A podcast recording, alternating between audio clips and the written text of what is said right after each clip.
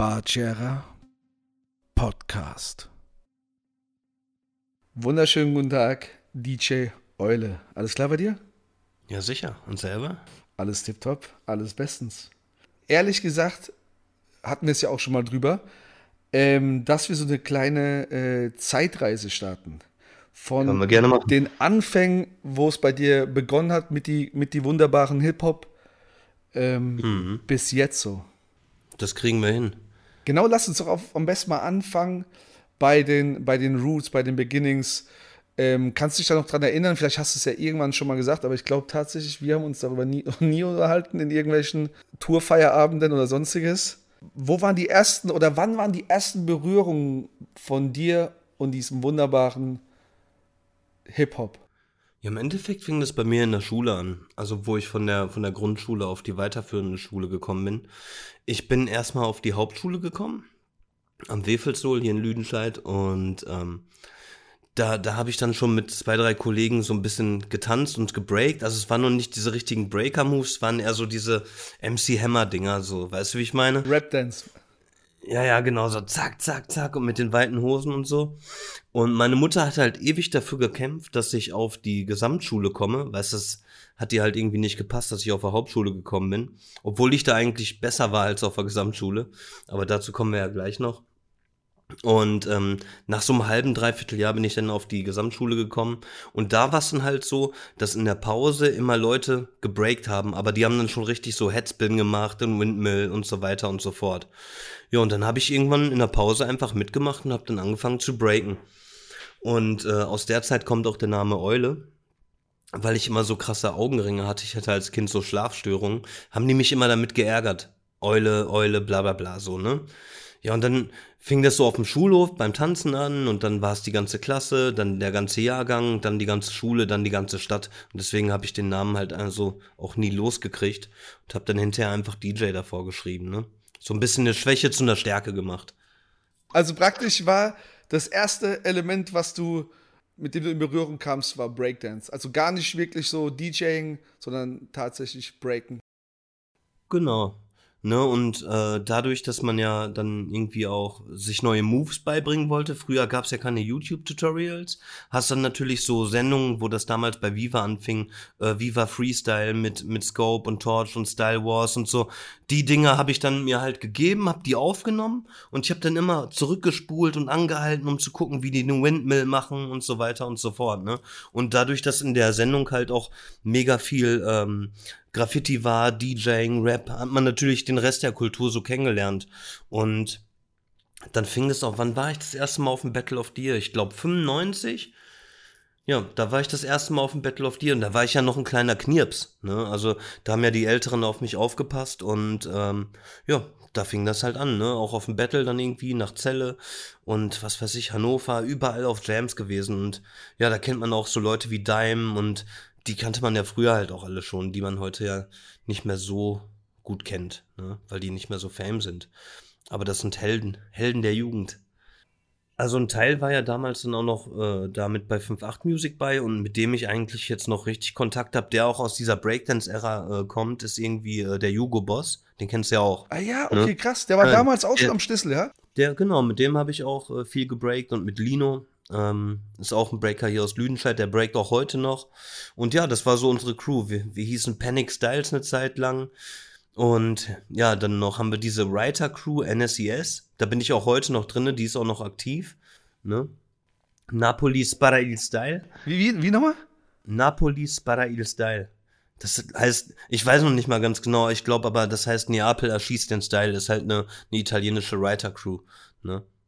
Geil. Das heißt, durch die Champs damals, durch dieses Rumreißen kam auch dann äh, Malen, äh, dies, das, boom, bam. Genau. Und also was, was mir halt, und das, das wird mir heute auch erstmal bewusst eigentlich, wir auch jetzt, wo diese ganze Einwanderungsgeschichte war hier in Deutschland mit Flüchtlingen und so, ey, damals in dem Alter mit elf, zwölf, da haben fremde Leute aus allen Herren Ländern praktisch auf mich aufgepasst. So, da gab's auch diesen Fremdenhass gar nicht. Ich finde das wieder so extrem geworden, ne? Also im Hip-Hop hat das ja offenbar gar keinen Platz eigentlich, der ganze Scheiß. Einfach die Älteren haben auf die Kleineren aufgepasst. Egal welche, welche, welche Kultur, welche Sprache. Ich habe mit irgendwelchen Afghanen am, am, am äh, Hauptbahnhof in Bielefeld gebreakt, so, weißt du, wie ich meine? Und ich war ein kleiner Stöpsel, die haben mich aufge auf mich aufgepasst. Wäre irgendwas gewesen, wären die da durchgedreht, weißt du, wie ich meine? Das ist Hip-Hop einfach, das ist Kultur, das gehört zusammen so. Und da gibt's keine Hautfarben und wo kommst du her, ne? Da zählen nur Skills, was kannst du auf dem Boden? Word, Alter. Ja, Mann, ja, Mann. Vor allem, ich bin auch gerade im Kopf gerade wieder so voll Backflash-mäßig auch so, ähm, was mich auch interessieren würde, es gibt ja dieses Jam, Jams und so, ich weiß nicht, ob es noch Jams gibt, aber ich denke jetzt nicht, dass jüngere Leute äh, das so wie früher machen, dass man Kilometer weit fährt, um auf eine Jam zu kommen, so weißt du? Findest nee. du das, also so dieses, früher war alles besser, finde ich immer schwierig, aber vermisst du so Styles?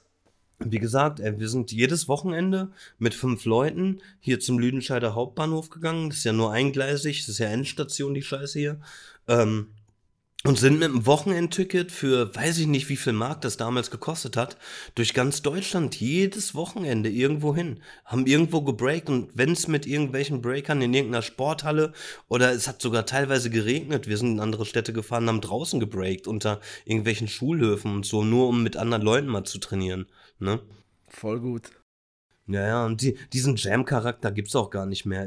Heute gehst du auf ein Konzert, jeder steht äh, mit der Hände in der Tasche, äh, einer ist der coolste wie der andere. Hauptsache, man hat irgendwie auf Instagram irgendwie gepostet, da geht's ja gar nicht mehr um irgendwas. Ne? Da geht's ja nur noch darum, das irgendwie digital auch festzuhalten und zu sagen, ich, ich bin Teil davon, obwohl du nur in der Ecke standst. Und wann kam dann bei dir ähm, auch das DJing dazu oder allgemein de, dass du jetzt gesagt hast, ey, nicht nur Breakdance, nicht nur Malen, ich will auch mal an die 12 Zehners? Mhm. Äh, das fing eigentlich auch an, wir, damals war so eine Jam in, in Gütersloh immer, alle, alles halbe Jahr war die.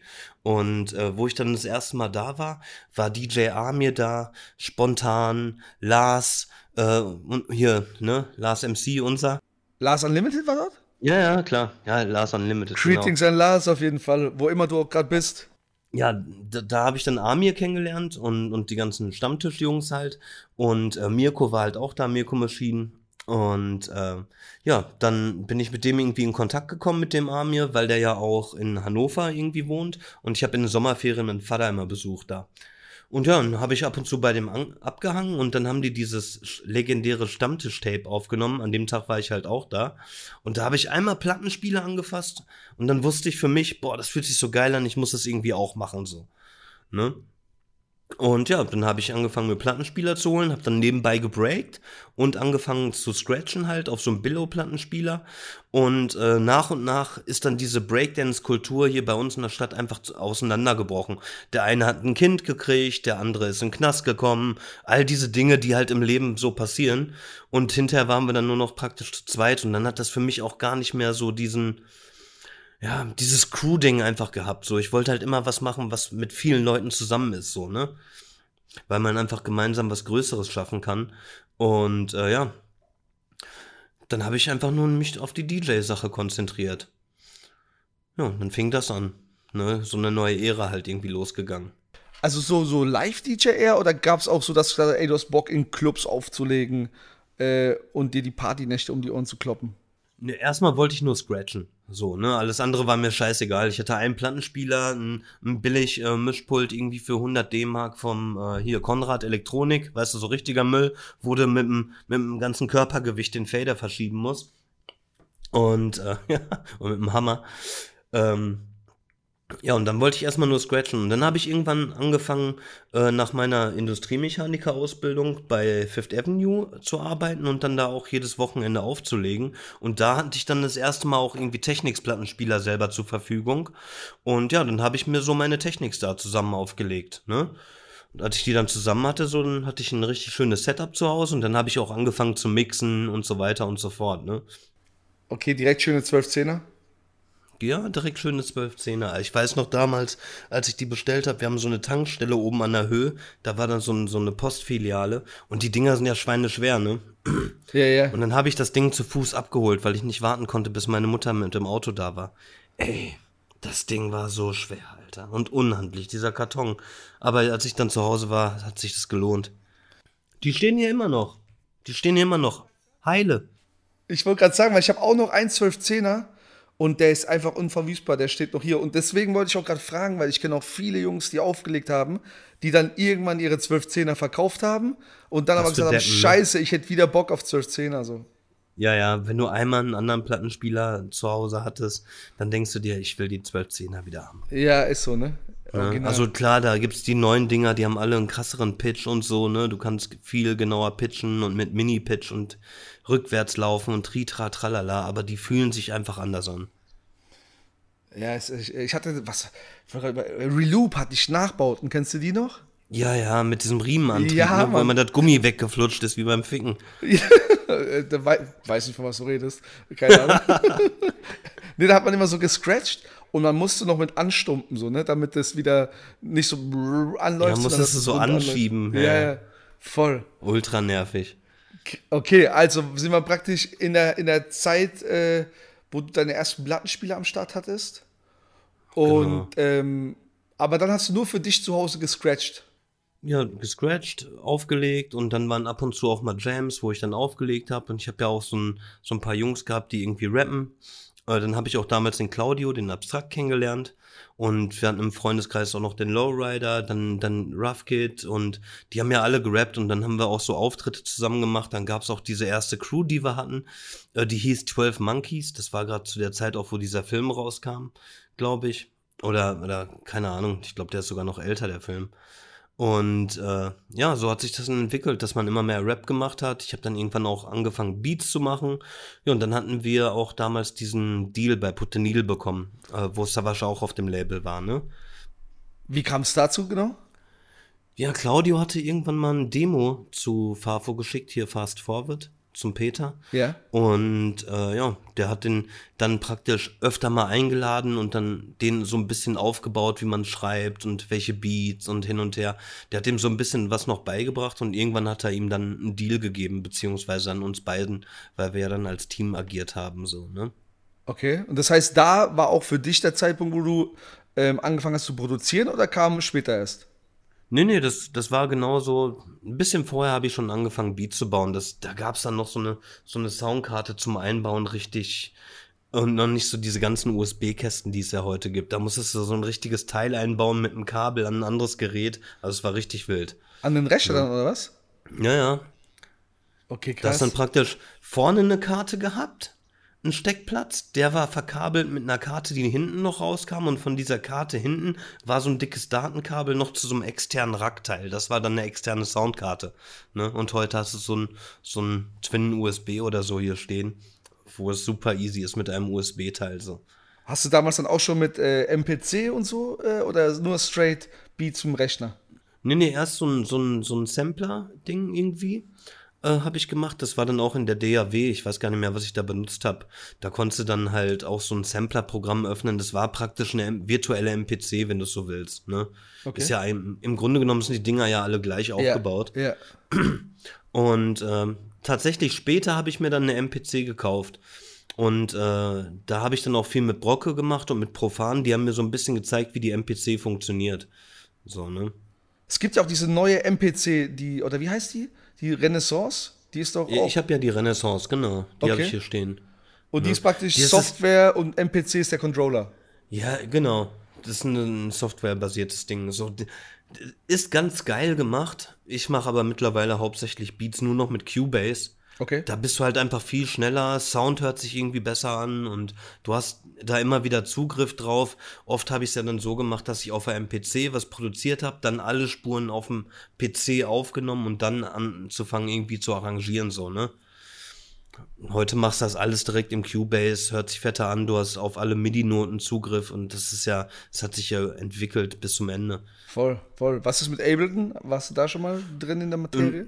Nee, war ich noch nicht aktiv mit, aber das machen auch super viele und ich glaube einfach, dass es mittlerweile egal ist, welches Programm du benutzt. Ja, das ist, du kannst aus allen Sachen, wenn du eine gute Idee hast, was Geiles machen, so.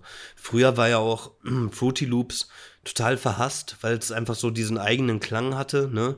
Mittlerweile ist das ein super krasses Programm zum Beats produzieren. Die meisten Beats, die die Leute kennen, kommen einfach aus diesem Programm. Ne? Stimmt, jetzt wo du sagst, Fruity Loops war echt so. Das war früher Rotz. Als wäre so Billo, ne? Also äh, egal Ja. wer was mit Fruity Loops macht, er kann Ja, nicht das war so, nee, ach, der kann nicht, kann nix, der Typ. Ne, heute machen sie alle damit, weil es halt einfach ist. Ne? Krass, ja. Ich, ich kenne noch früher, ich erinnere mich an Reason und so, das war alles super kompliziert, ey. Oh, Reason, ja. Ähm. das hatte ich einmal installiert und nach ein paar Stunden deinstalliert. Das war mir zu wild. Ja, das hatte ich äh, auch mal auf dem Rechner und dann auch Beats damit versucht zu schrauben, aber es war halt, ja, wie du sagst, auf jeden Fall super wild, ne? Und dann, äh, ja, also allein schon die Knöpfe und äh, die Kabel und dies und das, ne? Aber wie du sagst, wahrscheinlich ist, dies, es ist ja alles, es ist ja alles gleich aufgebaut so und äh, mit, egal mit welchem Werkzeug, Hauptsache man kommt da an, an ein gutes Ergebnis so. Ja, letztendlich muss jeder wissen, wie arbeite ich am liebsten so, ne? Jemand, der gerne seine Drums mit, mit einem Controller macht, der haut halt gerne auf so Knöpfen rum. Ich kann ja aber auch die Drums mit einer, Mau- ein paar Mausklicks setzen, so, ne? Also, Aber gibt es da so ein, so ein Verfahren, wie du immer rangehst oder ist es bei jedem Beat neu? Komplett unterschiedlich. Manchmal fange ich bei MPC an, höre bei Cubase auf, manchmal mache ich was im Cubase, lade es nochmal auf die MPC. Letztens habe ich hier irgendwie ein Ding gemacht, da habe ich irgendwie äh, dann auch Vocals aufgenommen und was eingesummt und, ne, also ich, pff, je nachdem, wo die Reise hingeht, einfach machen, was vibet. Voll gut. Ne? Also ich mache das eh gar, gar nicht, ne, mich irgendwie hinzusetzen, boah, ich muss jetzt ein Beat für den und den machen. Ich Ja, mache einfach Beats. Ja. Je nachdem, was für ein Vibe ist, das kommt rum, ne. Einfach musizieren. Ja, voll, einfach fließen lassen. Wir, wir wollen ja so einen DJ-Track machen. Die Idee kam vor drei Monaten. Ich habe aber drei Monate auch nicht den richtigen Beat dafür gemacht. Jetzt irgendwann nachts habe ich den mal eben ausgeschissen, so, ne? Also, Ja. das funktioniert dann halt mal. Wie, wie, wie hast du es da? Gehst du eher auf Samplen oder Einspielen? Oder ist es auch von je, bei jedem Beat unterschiedlich? Auch unterschiedlich. Manchmal sitze ich hier und suche mir irgendwelche ähm, Chord-Tasten dann raus und, und, und versuche dann irgendwie von Grund auf was eigenes zu bauen. Manchmal ist es aber auch ein Sample, was ich irgendwie nehme, darauf spiele ich, kommt voll viele Spuren und hinterher fliegt das Sample einfach raus, einfach nur um die Grundidee zu haben. Äh, ist auch jedes Mal anders. Es gibt ja auch eher dann so gechoppte Beats oder eher musikalischere Sachen. Ne? Also ich versuche eh momentan so natürliche Sounds irgendwie, so, dass natürliche Drums sind und nicht dieses programmierte Trap-Zeug und so, ne? Dass es sich irgendwie natürlich anhört und warm und nicht so kalt berechnet. Wo holst du da deinen neuen Sounds her immer? Ja, es ist unterschiedlich, ne? Also es gibt ja mittlerweile, was weiß ich, wie viele Seiten, da kannst du dich anmelden, das kostet dann 15 Euro im Monat, dann kannst du dir, weiß nicht, 500 Sounds runterladen, ähm, von, von Drums bis äh, Samples etc. pp. Was ich zum Beispiel oft mache, bei irgendwelchen Anime-Filmen gibt's halt so äh, japanische Seiten, die sich darauf spezialisiert haben, diese ganzen Sachen zu dokumentieren. Okay. Und äh, darüber suche ich halt tatsächlich total viel. Also gar nicht im europäischen Raum oder so. Ne? Daher sind, und ich pitch die Sachen dann halt auch echt immer so hoch. Chris mag ja auch oft diese, diese Tierchenstimmen in Beats, weißt du, diese hochgepitchten Voices. Lieb ich auch. Und Lieb ich. Ja, das kannst du mit diesen asiatischen Dingern auch einfach so geil machen. Ja, und wahrscheinlich kennt man das halt auch noch, weniger, ne? Wenn, wie wenn du jetzt irgendwas aus wenn deutschen Schlager samplen würdest, würde ja jeder sagen, Ja, ja, okay. klar. Ist ja halt eigentlich eh. Also wenn man irgendwas Bekanntes samplet, äh, dann sollte man es ja eh schon clearen, weil es ja mit dem Künstler, der, der das irgendwie erschaffen hat, auch gefällt. Ähm, das machen die meisten aber ja nicht. Und viele Produzenten wissen, wissen ja auch gar nicht, wenn sie da irgendwie irgendeinen einfachen Loop wegrippen, was das auch für Ausmaße annehmen kann. Weil stell mal vor, das wird zum Hit in irgendeiner Form oder hat extrem viele Plays, also generiert auch Geld und irgendwann kommt der Sample-Ersteller auf den Trichter und fickt dich dann halt so, ne? Nur weil irgendein Beat-Dude keine Ahnung von der Materie hat, was er da eigentlich tut. Also wenn du sowas offizielles samples so, dann guck schon, dass es ja nicht fickbar ist so, ne? Ja, ich glaube, viele machen sich da äh, zu wenig Deckel eher, ne? Ja, auf jeden. Also wir haben es ja jetzt auch total oft gehabt, ne? Also in den letzten Jahren. Wir haben jetzt zum Beispiel bei, bei, äh, bei Chris Song Weißer Sand, Ja. da haben wir gerade die Problematik. Echt? Also deswegen, ja, ja. Aber das war doch, äh, der ist, wie lange ist denn der schon her? Der ist 2013 rausgekommen. Januar 2013. Krass, sieben Jahre später ne? ist jetzt Rambazamba dann so ein bisschen. Genau, ne? Also hat der, dieser Typ, der den Beat irgendwie gemacht hat, hat das halt einfach frech gesampelt so. Und ja, irgendwann auf YouTube kam dann jetzt ein, ein, ein Strike praktisch und ja, dann musste ich ja auch gucken, dass dieser Strike weggeht.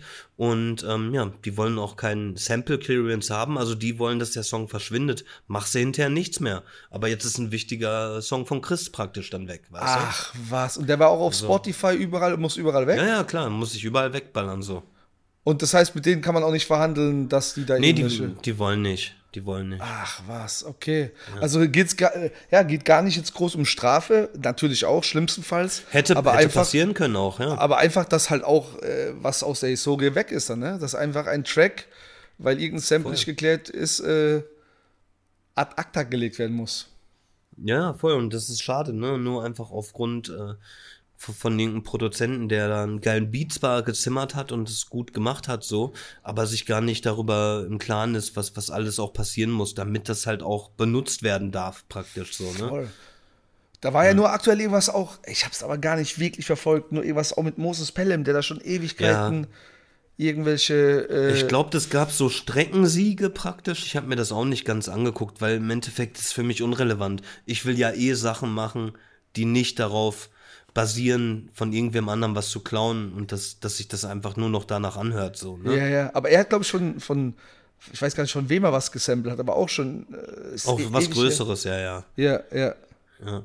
ja, und wie gesagt, da gab es, glaube ich, so einen Streckensieg, dass, dass so, ein, so ein gewisser Teil irgendwie erlaubt ist, aber irgendwie auch nicht. Also es ist immer noch eine Grauzone.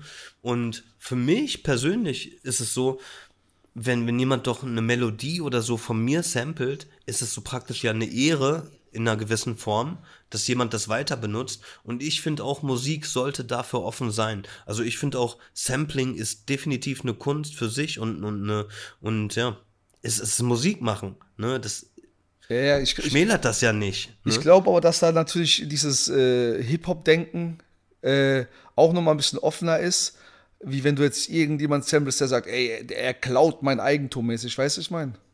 Ja, ja, im Hip-Hop ist das ja gar nicht so. Ja. Ne, ja. Das, das, das, wird bei den neuen Künstlern so sein, aber bei jemandem, der aus der Zeit kommt, wie, wie wir jetzt zum Beispiel, die sehen das alle so. Sampling ist eine Ehre, wenn man irgendwo gesampelt wird. Als Rapper freust du dich doch auch, wenn dein A Cappella in irgendeinem geilen Track gescratcht Voll. wird, so. Weißt du, wie ich Voll. meine?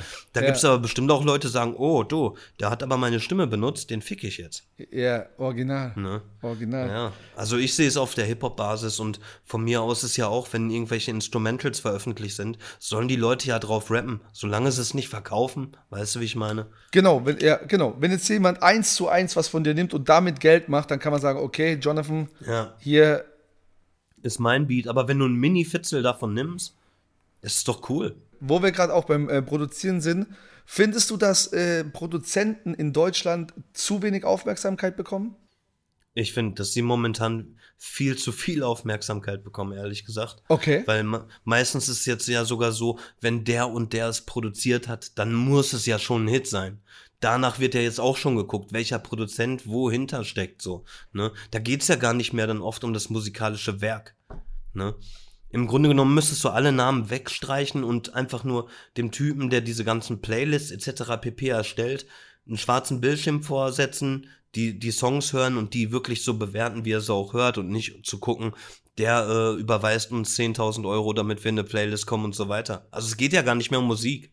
Und das finde ich irgendwie schon ja, falsche Herangehensweise. Ich möchte gar nicht wissen, Spotify ist halt natürlich ein gutes Beispiel, ähm, wie viele Einsendungen die von talentierten Musikern bekommen, die gar nicht den Raum kriegen, um sich da irgendwie auch eine Fanbase aufzubauen. Es geht ja nur noch darüber. Ne? Ja, ja. Wir haben es ja auch mit, mit unserem Sam, da haben wir es ja ein bisschen schwer. Bei dem ist es nämlich so. Ne? Der macht super Mucke, macht super Musikvideos, aber landet auf Spotify nicht in diesen Playlists, wo du halt irgendwie neue Fans generieren kannst. Ne? Also es ist halt super schwer für, für, die, für die neuen Leute, wenn sie nicht einen Hype haben oder extrem viel Kohle, irgendwie vorwärts zu kommen, so, ne? Voll, voll. Ich will da auch gar nicht zu tief jetzt auf das nächste Thema eingehen, aber nur mal deine Meinung. Was was hältst du von diesem ganzen Ver äh, Klick-Kauf-Styles, dies, das? Glaubst du, sowas gibt's? Definitiv gibt's das. Alles, was denkbar ist, was, was manipuliert werden kann, wird auch manipuliert. bin ich fest von überzeugt. Und das Schlimme ist, jemand, der schon, was weiß ich, wie viele Millionen Plays auf seinen Song hat, ne? Und dann zusätzlich noch was dazu kauft, macht diese Messlatte für Leute, die das nicht tun, noch höher. Weißt du, wie ich meine? Ja. So, wenn du schon 10 Millionen Streams hast, sei doch damit zufrieden und kauf dir nicht noch 10 Millionen dazu, um die Messlatte der anderen zu verstellen. Ja, ja, ja. So, und dieser Markt ist ja null realistisch. Und ich bin auch der Meinung, dass eigentlich so diese Streaming-Portale, weil die ja auch eine gewisse Macht haben, dem Kartellamt unterstellt sein müssten. Weil das wird alles manipuliert. Und es wird auch manipuliert, welche Musik unsere Kids hören, um eine gewisse Jugend zu erziehen. Ja, ich beschäftige mich relativ viel damit, weil ich, weil ich das halt beobachte aus einer Perspektive, wo ich das Wirtschaftliche verstehe und nachvollziehen kann, aber auch natürlich die Künstler verstehen kann, weil ich auch selber ein Künstler bin und ja auch gucken will, dass meine Künstler wachsen. So, ne? Also ich kann beides verstehen, wenn, wenn da, was weiß ich, Rapper X bis Y und ABC noch dazwischen ähm, irgendwie so und so viele Plays machen, ja klar gehören die da rein, weil die einen gewissen Umsatz generieren, sicheres Geld. Ne? So, und, aber dafür nimmt man die Plätze der, der anderen Leute weg. So, und das ist halt irgendwie meines Erachtens nach nicht richtig so. Weißt du, was eine ne gute Metapher ist? Spotify ist wie ein Plattenladen, in dem nicht alle Platten draußen stehen. Ein Teil davon steht im Keller. Okay, und auch sehr gute stehen im Keller leider, ne? Ja, eben. Ne, und das ist voll schade. Ich will noch mal kurz den Step zurück, wo wir vorhin stehen geblieben sind. Und zwar ging es da. Put the Needle, ne? Genau, genau, auch abstrakt, Live-Auftritte. Mhm. Äh, bestand da schon 5.8 oder habt ihr das dann erst gegründet? Nee, also es war ja damals dann so, ähm, ich habe das erste Mal auch da getroffen bei Put the Needle. Das war so 99, 2000 rum. Da habe ich Schule geschwänzt und musste dann für die äh, erste Vinyl vom Abstraktum mir die Scratches aufnehmen. Und dann sind wir nach Aachen gefahren, in das Studio von Peter da. Und äh, da hing dann auch Savage gerade rum. Die haben, glaube ich, äh, an dem Tag auch Haus und Boot aufgenommen. Und äh, ja, dann habe ich meine Scratches dann vor Savage aufgenommen und mit Peter da im Raum. Ich war mega nervös. Ne, und das waren ja auch die ersten Sachen, die ich für irgendeinen Tonträger aufgenommen habe. So. Ne, aber wie gesagt, da habe ich Savage zum ersten Mal getroffen. Da hat er noch dann gesagt, ich so, und wie findest du die Scratches? Er so, tight, land, tight. 5.8 war da noch nicht am Start. Nee, das ähm, ist eigentlich erst entstanden dadurch, dass ähm, das Label dann ja irgendwann zugemacht wurde und pleite gegangen ist. Dann war bei uns natürlich auch erstmal die Motivation weg, weil, ne, yeah. okay, hast einen Plattendeal gehabt, so, man hat irgendwie auch gut geträumt, so, ne. Wieder von Null anfangen, so mäßig. Und wieder von Null anfangen, so mäßig. Und dann haben wir halt unsere Mucke dann halt trotzdem noch gemacht und ähm, irgendwann haben wir dann Roy Marquis kennengelernt. Okay. Und, und dann hat Roy Marquis damals mit, mit Claudio dem Abstrakt zusammen ein Album gemacht, das hieß Dein Zeichen. Und das war dann so, dann nochmal irgendwie ein Türöffner, der uns dann gezeigt hat, okay, man kann auch dann irgendwie noch was reißen, auch wenn es nicht dieses Label gibt. Und dann haben wir damals 58er Tapes gemacht, da hatte ich noch so Kassetten hergestellt und so. Geil. Und ja, und irgendwann wurde das dann 5.8 Music so. Ne? Und so richtig angefangen zu funktionieren hat 5.8 Music dann so 2008 circa. Ne? Und ja, und dann fing das an. Da haben wir damals die Psychology gegründet. Das sind man halt Rapper aus Bielefeld und woher kamen die noch alle? Also aus allen Herren Ländern waren auch ein paar Amis bei und so. Und das war so richtige Gore-Rap-Mucke, also richtig düster und so, ne? Das kennen vielleicht auch noch einige. Und ja, dann hat das alles angefangen zu funktionieren. Dann haben wir die Abstrakt-Releases gemacht, dann haben wir irgendwann Chris dazugeholt. Ähm, also abstrakt ist praktisch mit dir äh, 5-8 äh, Gründer gewesen. Genau, ne? Und äh, da gehörte auch noch Rough Kid zu.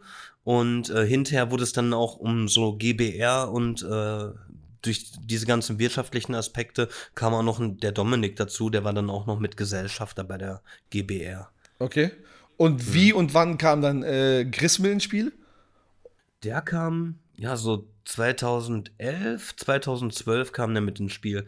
Der hatte ja ohne Ende Free Tracks und so schon damals rausgehauen. Ich habe den dann irgendwann mal kennengelernt, weil ähm, der sich bei dem äh, einen Kollegen hier aus Lüdenscheid irgendwie gemeldet hat. Die hatten auch einen Song zusammen gemacht und da habe ich dann irgendwann mal auch so ein bisschen gedickt, was der Chris so macht. Und da habe ich ihn irgendwann gefragt, ob er mit im Boot sitzen möchte. Und das habe ich auch genau so äh, gefragt. Und ja, dann hat er sich nach ein paar Tagen gemeldet, hat gesagt, dass er gerne dabei wäre. Und dann haben wir das Anima-Album rausgehauen.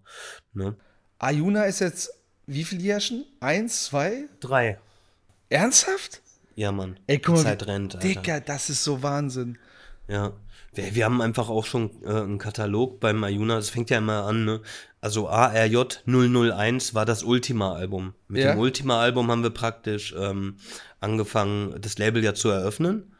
Und wir sind jetzt irgendwie bei ARJ äh, 50. Also wir haben 50 Releases auch in den drei Jahren rausgebracht. Mit Singles, Alben, EPs etc. pp. Und da sind wir eigentlich auch äh, jetzt so bei der aktuellen Zeit. Ähm, natürlich haben wir da einige Steps übersprungen, aber ähm, Thema Gaia, ne?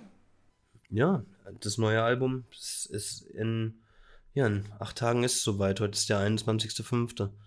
Am 29. kommt's. Wie war da der, der Prozess? Wie war das, äh, die, die Entstehungsphase? Saßt ihr im Studio, flankt ihr euch die Dinger hin und her? Nee, also wir haben praktisch, wir haben keine einzige Stu äh, Studio-Session gemacht, außer die mit Savage. Okay. Da waren wir ein paar Tage in Bamberg im Lager. Bamberger Lager. Das Bamberger Lager. Habe ich auch schön gekocht und so. Und ja, da haben wir dieses Chaos-Ding gemacht und noch so ein paar andere Skizzen. Mal gucken, was davon noch veröffentlicht wird. Ähm, ein Ding ist zum Beispiel auch mit Dave, haben wir einen aufgenommen. Das wird vielleicht auch so ein Exclusive oder so, muss man mal schauen. Chaos ist übrigens auch schon auf Spotify und allen Plattformen natürlich äh, verfügbar. Wer das noch nicht kennt, ne? Ja, voll Gas geben. Da geht auf jeden Fall einiges. War ein, war ein Erfolg, den, den Song zu machen. Und ich fand auch ähm, von Savage sein Part ultra krass mal wieder. Und der hat da auf jeden Fall richtig reingeholzt, ey. Schickst du dann äh, Chris so eine Auswahl und er äh, guckt, was geil ist? Oder wie, wie, wie fängt es an so? Ja, es ist ja, im- es ist ja immer so ein bisschen äh, mit dem Künstler so eine Sache. Ich bin ja total der organisierte Typ. Ich mache vorher, okay, ich weiß, wir machen jetzt ein Album, ich mache einen Dropbox-Ordner, so heißt so heißt das Album. Da packe ich Beats rein von mir, von ein paar Leuten, wo ich halt denke, okay, das ist vielleicht eine Songidee mit dem und dem Künstler. Also ich lasse da schon meine Ideen reinfließen, aber letztendlich hat er dann auch für sich zu Hause auch noch einige Sachen vorbereitet, wo es, wo es dann hieß, okay, Eule, ich habe das Ding gemacht, das will ich auf jeden Fall fürs Album machen, setz es um. So, ne? Also man spielt sich da so ein bisschen den Ball halt gegenseitig zu, ne? Ich, ich mache ja halt wirklich jeden Song von Chris, ne, seit, seit, seit Jahren. Also jeden Song, den irgendwer von Chris gehört hat aus den letzten Jahren. Ich bin überall nochmal drüber gegangen, über jeden Beat, mit den Vocals schneiden, Effekte und alles mit ihm absprechen und so. Das machen wir immer zusammen. Ne? Und ich denke, das ist auch cool, dass äh, er da so jemanden hat, der sich halt auch wirklich da mit seinen Sachen beschäftigt. Ne? Geil. Also wie gesagt, Gaia kommt am 29.05. 29.05. auf jeglichen Plattformen. CR7Z, DJ Eule, Ayuna. Guter Rap. Bin auch auf jeden Fall gespannt, sehr gespannt. Ja, Mann. Smooth hat auch einen Beat drauf. Geil, Mann. Rest in peace, my Bruder. Rest in Peace, Alter. Ähm, du bist ja auch öfters jetzt mal so am Abtwitchen. Twitch it up, man. Ich twitch ab. Ähm, Und hörst du auch, was ich immer geil finde, auch so, so Newcomer-Videos ziehst du dir rein. Gibt es auch Leuten irgendwie eine Plattform, die jetzt vielleicht noch nicht so viele ähm, Klicks haben oder Hörer haben oder eine Base haben, so? Ja, ich mach's halt so, ich frage über Instagram und über Facebook. Bei Facebook können sie es in die Kommentare ballern. Bei Instagram ist dann immer dieses Fragekästchen. Dann sollen die einfach Namen und Titel bei YouTube schicken und dann ziehen wir uns das alles gemeinsam rein, von vorne bis hinten. Ne? Manchmal gebe ich dann halt auch noch so ein bisschen Feedback, was man vielleicht besser machen könnte. Oder, oder so, was ich halt empfinde, oder wie die Videos gemacht sind, ne? Wir ziehen es einfach rein. Und das finde ich so geil an Twitch, dass du halt die Möglichkeit hast, mit den Leuten gemeinsam auch neue Mucke zu finden, so, ne? Und das ist einfach schön. Wir haben da so viele tolle Sachen mittlerweile kennengelernt und mittlerweile ist es auch so, dass echt 40, 50 Leute bei jedem Stream zuschauen, so, ne? Die dann halt auch fix da bleiben, so. Voll geil. Also Twitch auch, DJ Eule, abschickel die checken. Ja. Hast du da aber auch schon jemanden gefunden, wo du dir vorstellen könntest, äh, ab zu Arjuna? Ähm, definitiv. Aber ähm, bei mir ist es ja momentan so, ich habe ja momentan Sam, ich habe äh, Chris und den Hexer und noch mich. Und äh, das ist auf jeden Fall schon so ein krasser Aufwand, äh, dass ich jetzt noch einen Künstler gar nicht mehr so betreuen könnte, dass es auch irgendwie gerecht wird. Also ich halte da momentan Ball flach, aber da sind auf jeden Fall ein paar Sachen beziehungsweise Leute bei, wo ich sagen könnte, das hätte Potenzial, um auf Ayuna zu funktionieren.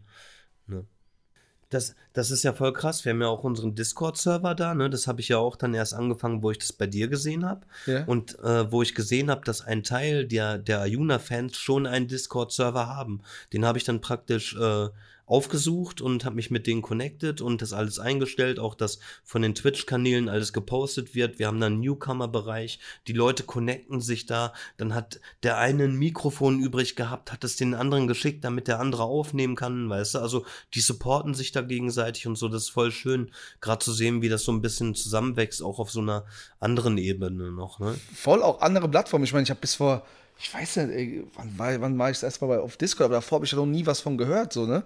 Auch diese Ja. Kombination Twitch, Discord, du bist live auf Twitch, aber hast dann noch, äh, die, die, die Leute um dich rum haben trotzdem noch die Möglichkeit, danach, nach dem Stream, sich auf Discord zu treffen, auszutauschen, zu quatschen.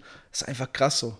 Voll, wenn, das ist ja auch so geil, wenn, wenn jetzt Hexer zum Beispiel ein neues Video hochlädt oder, oder Sam, dann wird das automatisch im Discord gepostet von dem YouTube-Kanal. Also das ist halt auch schon, ne, die Leute sind da ja freiwillig und die kriegen, kriegen auch freiwillig die Infos. Bei Instagram wird's algorithmisch gelenkt. Ja, ja, ne? Bei Facebook wird's algorithmisch gelenkt. Bei Spotify ja auch genauso. Und wir werden einfach nur noch beherrscht von irgendwelchen Algorithmen. Und da ist es halt einfach so, dass du halt wirklich die Informationen, die du haben willst, auch bekommst. So, ne?